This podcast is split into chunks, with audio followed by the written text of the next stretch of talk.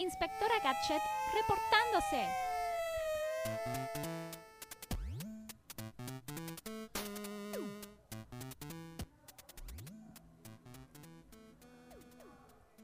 Bueno, nuevo bloque acá en Vía Estéreo.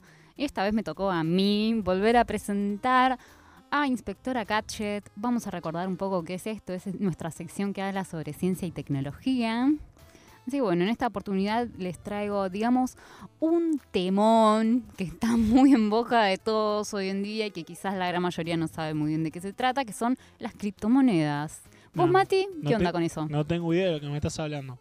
Bueno, No, no. ahora te voy a invitar a que me acompañes a un mundo, wow, Un así mundo medio, medio extraño. de fantasía. para que podamos comprender un poco qué son las criptomonedas. Bueno, voy a empezar. Eh, quiero aclarar, así Sí. desde el vamos, que digamos, el oyente está en todo su derecho en abandonar este podcast en cualquier momento No. que. No, el podcast no, sino la sí, sección. sex- claro, sí, eso sí, la sección. Está completamente autorizado a abandonar esta sección de Inspectora Gadget cuando ya vea que no entiende nada y que fue demasiado.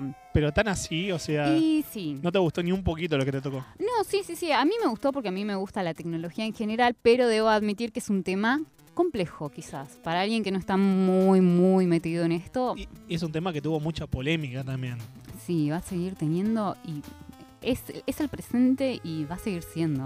O sea, Sí. es, es el futuro también. Ah, pero ya me tiraste a la conclusión de la sección, listo, apaga la luz y salí del estudio que ya estamos. No, no, no, no. Primero déjame que te explique a ver si te puedo convencer un poco de Cuente, todo cuente. esto. Dale, bueno, una criptomoneda justamente es una moneda digital que como misma no posee una representación física, existe en el mundo de las computadoras y de la internet. Así que bueno, quizás la más conocida sea Bitcoin, que fue la primera creada ya por el año 2009. Pero bueno, como veremos dentro de un rato, en la actualidad existen muchas otras monedas más, no solamente Bitcoin. Pero quizás el tema sea por qué surgieron monedas digitales, ¿no? Y bueno, como toda nueva creación, vino a solventar algunas necesidades. En primer punto, sacar a todos los intermediarios que existen en el manejo de una moneda física, de las conocidas, ¿no? Como puede ser el, el- el peso. Y estos son el gobierno y los bancos. Y bueno, y si hablamos, por ejemplo, de un home banking, también serían los servicios centralizados de las máquinas, los servidores, ¿no?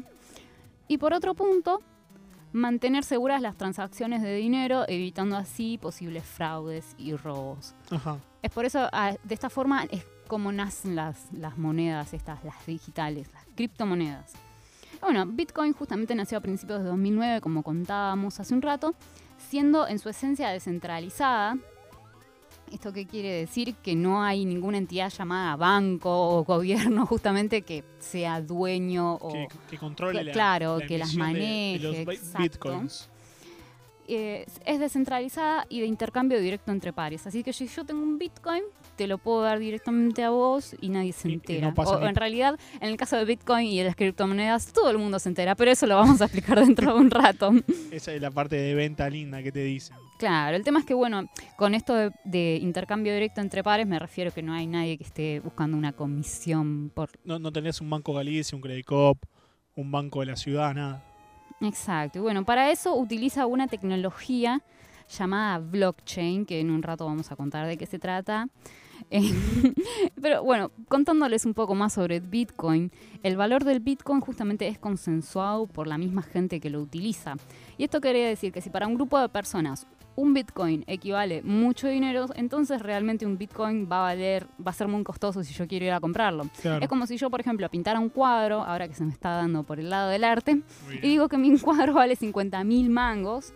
Y supongamos que logro convencer a mucha, mucha, mucha gente que realmente mi cuadro vale eso. Y está Se- complicado. bueno, ay, qué malo. Está qué- complicado. yo creo que podría, pero no en estos momentos. Pero bueno, si, si puedo convencer a mucha gente que mi cuadro vale mucho dinero, seguramente si lo publico para vender, quizá le puedo sacar ese dinero. Claro, es oferta y demanda. También un poquito de eso, ¿no? Cuanto más gente lo quiere, más caro va a salir. Sí, exacto. Y bueno, mira, para que te des una idea, hoy en día un Bitcoin, uno solo, Sí, equivale a alrededor de 10 mil dólares. 10 mil dólares. Exacto. Y eso pasalo a peso, que son como 600 mil pesos. Una cosa así. más o sí, menos. sí, sí. Y bueno, justo me, acabo- me, me viene a la mente una anécdota. Hace un par de años, el foro, que hoy en día es red social llamada Taringa, Sí.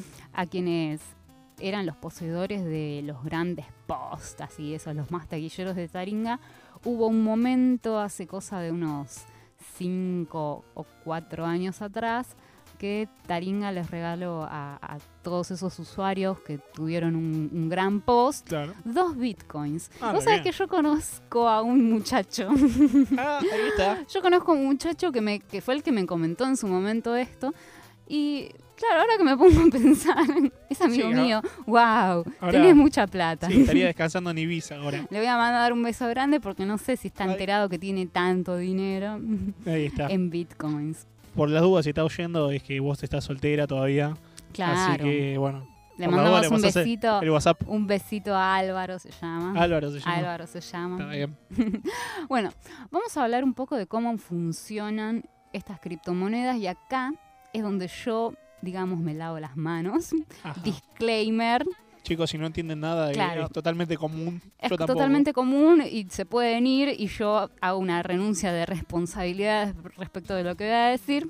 Pero bueno, tampoco es que, ¡ah! ¡Qué complicado que es! Tampoco que va a caer el Si prestan un cacho de atención, lo van a sacar. A ver. Así que bueno, todas las personas que forman parte de la red de bitcoins, o en su defecto, bueno, cualquier otra criptomoneda, van a tener en sus computadoras, en cada una de sus computadoras, una lista global de todas las transacciones que se realizan. Hay una copia en cada máquina. Ajá. Si yo me pongo con mi compu a comenzar a manejar el tema de bitcoins, voy a tener todo lo que pasa mundialmente respecto de bitcoins en un archivo en mi máquina. Y no solamente de las transacciones que se están realizando, sino de los estados de las cuentas de, las personas, de los demás usuarios. Esto quiere decir que, por ejemplo, si Juan le quiere enviar dinero a Pedro, por decir un ejemplo, ¿no? Un montón de computadoras van a chequear que en la cuenta de Juan haya suficiente dinero para enviarle a Pedro, permitiendo que posteriormente, si eso llega a ser correcto, confirman la, la transacción eso, Claro. Y actualizan el estado de cuenta de ambas personas. O sea que cualquiera puede saber cuánta plata tengo yo. sí, Ah, o cual. sea, pero estás medio regalado, ¿no? O sea, es que peligroso en, en- ese sentido. no, no es peligroso y lo voy a, te lo voy a contar dentro de un ratito. Ajá. Digamos que no se sabe tu historial completo, sino hay un historial de las últimas transacciones que vos tuviste como usuario. Sí. Por eso respecto a eso puede eh, determinar si vos estás en condiciones de pasar dinero o no. Bueno, esta es una de, de las cuestiones eh, por las cuales se usan las criptomonedas, porque como les estoy contando, es seguro frente a fraudes y robos de dinero, ya que hay un montón de ojos observando Claro. y llevando el registro de los movimientos.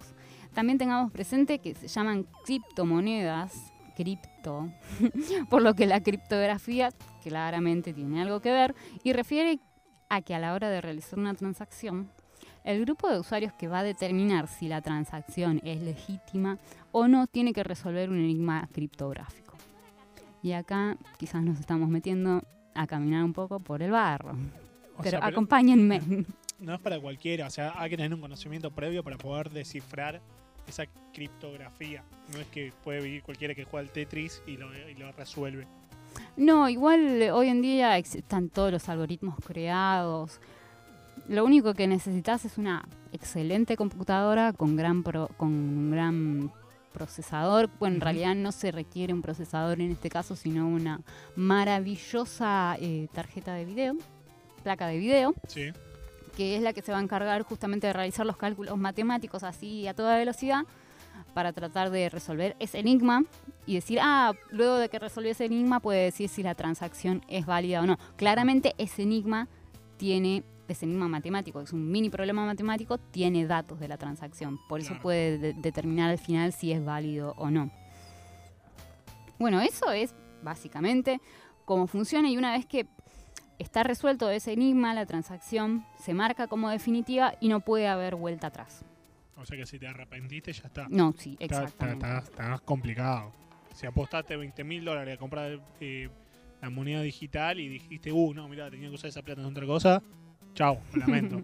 Tendrías que avisarle a la otra persona que te vuelva a hacer la transferencia Claro, inversa. Y No bueno, depende, no depende de vos. no, tal cual. Bueno, esta tarea de legitimar transacciones de criptomonedas se llama minar, Ajá. que viene de, de mina, ¿no? De una mina, por ejemplo, de minerales, ¿no?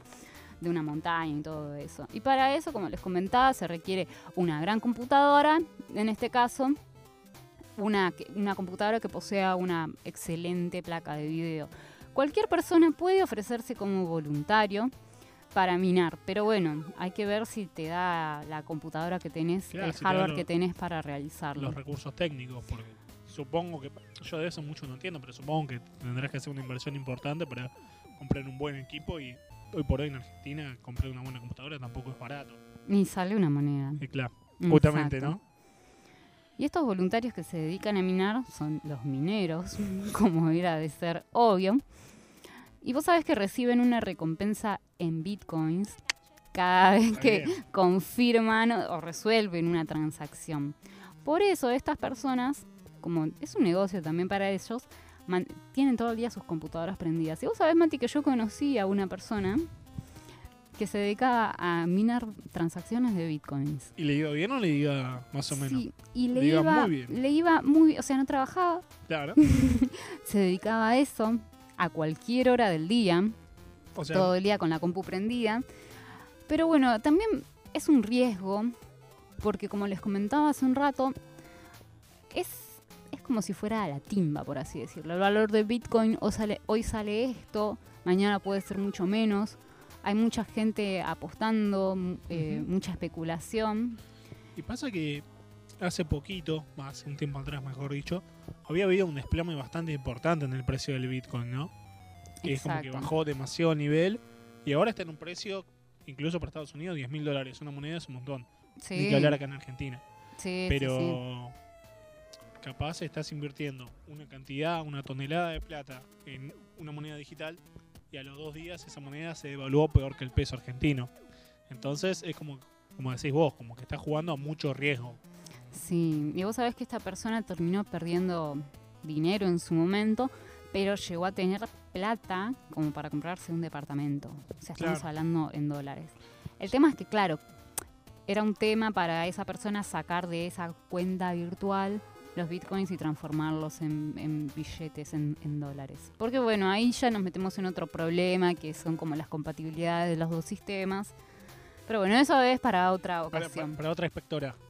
Exacto, pero volvemos un poco a la tecnología que utilizan y hace un rato yo nombré la palabra blockchain. Para que se den una idea, vendría a ser como una gran base de datos gigantesca en, en la cual los datos que están en ella se llaman bloques. De ahí viene la palabra blockchain. Chain es cadena, cadena de bloques y cada uno de los datos es un bloque. Para este caso, cada bloque representa una transacción. Y cada bloque tiene datos de esa transacción, como puede ser la cantidad de dinero, origen y destinatario. Y además, y acá está un poco la parte donde juega la criptografía, la seguridad con la criptografía, cada bloque posee un código hash de su bloque anterior y un código hash propio de su bloque actual. Cada bloque forma una for- se concatena con otros bloques formando una cadena y por eso es que tiene sentido que cada bloque sepa cuál es el bloque que, que estaba detrás, su predecesor. Ajá. Y acá voy a abrir un poco, abro un poco paréntesis para explicar ya que me metí en otro quilombito, que es un código hash. Te encanta, te Ahora quiero ver cómo vas a seguir no, acá. ¿no? sí, sí, sí, sí. Yo te dije que estas eran tierras pantanosas, Ahí está. pero las estamos transitando y venimos bien, Mati, ¿no? Venimos bien. Bueno, genial. Un código hash es un código que está generado, que es el resultado en realidad de una cuenta matemática. Muy puntualmente es el resultado de una función matemática cuyas variables son reemplazadas por el contenido del bloque, es decir, por, por la info inherente a las transacciones.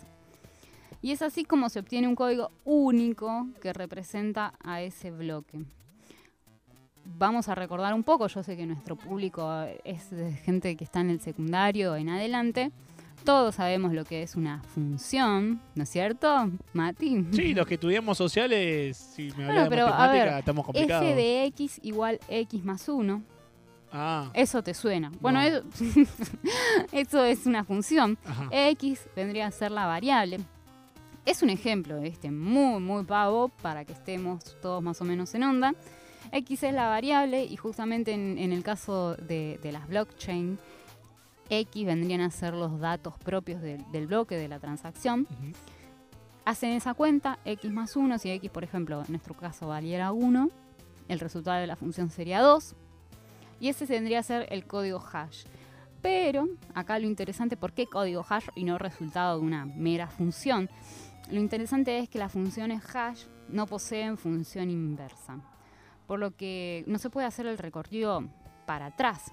Si yo tengo 1 es igual a x más 1, despejo la x y obtengo el valor de, de, de x justamente. Claro. despejo y obtengo cuánto vale x. es la, incón- es la incógnita. Claro, en este caso de x me iba a valer cero. Bueno, en eso no, no- eso no se puede hacer con las funciones de hash. No hay forma de, de volver para atrás cuáles eran las variables que lo originaron. Y ahí es donde está la seguridad. Claro. Así que bueno, esto es lo que hace mm, seguro a estas bases de datos llamadas blockchain y que de por sí para el uso en una criptomoneda, como es en el caso de Bitcoin, toda la blockchain de la misma se encuentra copiada en todos los usuarios de la red, por lo que refuerza la autenticidad e integridad de esos bloques. Es decir, todos los bloques de todas las compus deberán estar en el mismo orden. Claro, no por puedo- eso, sí, sí. cada bloque tiene el su hash. Del, tiene el hash del código anterior y de sí mismo, por lo que si un bloque ponele que se edita, porque lo quieren romper, quieren robar información, rompería esa cadena porque ya los hashes dejarían de coincidir. Claro. Por eso es súper seguro. Y yo te hago una preguntita. ¿Por qué pensás que estas monedas digitales van a terminar reemplazando la plata que todo el mundo tiene en la billetera o en el bolsillo? La plata física, billete y moneda. Yo no sé si es que lo van a reemplazar, pero convengamos que son súper seguras hoy en día. Claro. Y yo porque tengo amigos que han trabajado en bancos. Ah, mirá, mira, pero ya, ya la, futura boquetera. Eh, nada, la seguridad respecto a las transacciones en los bancos no es muy, muy buena. Claro. Y hay veces que se arman quilombos porque falta plata en cuentas. Y es porque está, estuvo mal programado. Eso con blockchain, por lo menos por ahora no pasa. Te recuerdo también, por si no lo sabías, que blockchain es una tecnología que está in- fue inventada hace muchos años, hace como 25 años, pero cobró mucha relevancia cuando la comenzaron a aplicar para la criptomoneda Bi- Bitcoin, ¿no? Y hoy en día, esta base de datos blockchain se puede utilizar para otras cosas que no son criptomonedas, como ser el almacenamiento de historiales médicos Claro. Y o el almacenamiento de otros documentos digitales, como por ejemplo de compras o de escrituras. Y te hago una preguntita más, ¿no? Porque vos sabés que yo soy una, una persona curiosa. ¿Vos pensás que esta moneda, si se llegara a implementar en forma masiva, podría funcionar o no? ¿Vos podrías tener en la tarjeta un Bitcoin? Voy a pasar la Visa, voy a pasar la Mastercard. Saco fondo de acá. Mm, bueno, ahí ya estamos metiendo otros intermediarios y estaríamos perdiendo tipo la esencia de, de la De moneda. la. Claro, exacto. Entonces sería difícil que reemplace al billete o, al, o a la moneda física. Yo ¿no? creo que no si se pudieran comenzar a crear otras formas de pasar dinero, por ejemplo, que ya no sea a través de un plástico, que ese plástico lo administra en realidad una empresa que está buscando cierta comisión, sino, por ejemplo, pasar con el celular, con la ayuda de una huella dactilar, que Bitcoin tenga tipo su propia plataforma donde puedas pasar Bitcoins directamente a otra cuenta. Pero también tengamos que reconocer que la, curva de aprendizaje quizás para una persona mayor sea complicado y no se termine de ayornar a, esta nueva movida. Si se comienza a ser masivo, ¿no? Sí, igual también se pensaba lo mismo con los celulares, con las tablets, de que la gente más grande no lo iba a saber usar o, o iban a, a terminar generando otros cambios, como el fin, no sé, del libro impreso. Y sin embargo, son cosas que uno va aprendiendo y al mismo tiempo también se van adaptando y van conviviendo con otros medios de pago o con, con otras formas de, de- de llevar a cabo transacciones. Eso es lo lindo que tiene la tecnología, que siempre te sorprende Y bueno, en mi caso a mí me, me toca estar en la cresta de la ola. Sí, Así que guardia. sí, me, me encanta. Si llega, si llega a surgir la forma de que esto se pueda hacer más masivo Claro. y sea más aceptado y no sea tanto quilombo pasar de, de este sistema actual de moneda a uno digital, genial. Igual estamos hablando de que es un proceso que va a llevar Sí, muchos años. No es que va a pasar mañana, que, que ya directamente va, va- Aunque en China, en países más del, del sudoeste asiático, sí podés pagar directamente con el celular, ¿no? Escaneando Sí, un código QR o, o directamente pasando la, la transferencia de celular a, a- a la empresa. Pero acá en la Argentina obviamente no, no va a llegar mañana ni pasado, sino que va a tomar un tiempo largo si en, alguna- si en algún momento llega. Va, te pregunto, vos sos la experta en ese tema. Sí, yo acá en Argentina todo llega más tarde, pero hay empresas muy, muy grosas, por ejemplo Mercado Pago, que está cada vez pisando más fuerte y está tratando de democratizar un poco estas cuestiones del manejo del dinero. Y bueno, también te termino de contar un par de tips de, las criptomonedas, pero ¿por qué son tan seductoras? No más allá de, de todas estas cuestiones que estuvimos hablando, vos sabés que en el mundo de bitcoins y de otras criptomonedas no existen usuarios como tales, así con nombre y apellido, sino que las transferencias son entre máquinas. Que obviamente las máquinas tienen un código. Por eso son tan utilizadas las criptomonedas a la hora de realizar negocios ilegales y también a la hora de pedir rescates por causas de virus como ransomware, como contábamos hace un par de podcasts atrás.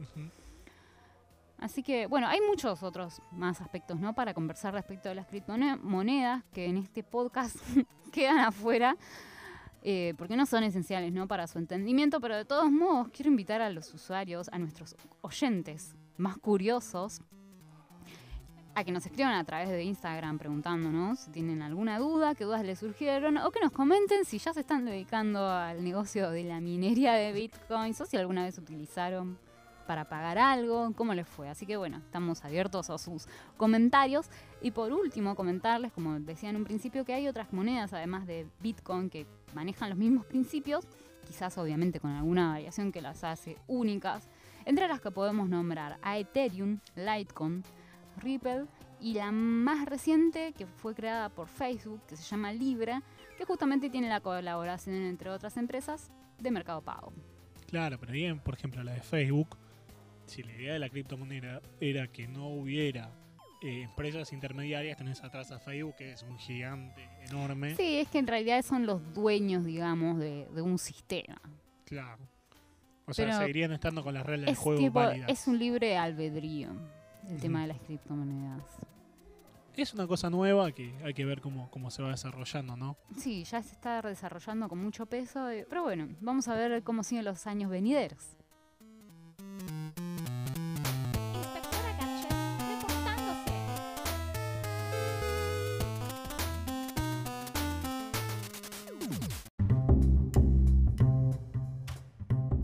Nos esperaste toda la semana. No te vas a ir ahora. Seguí escuchando Vía Estéreo.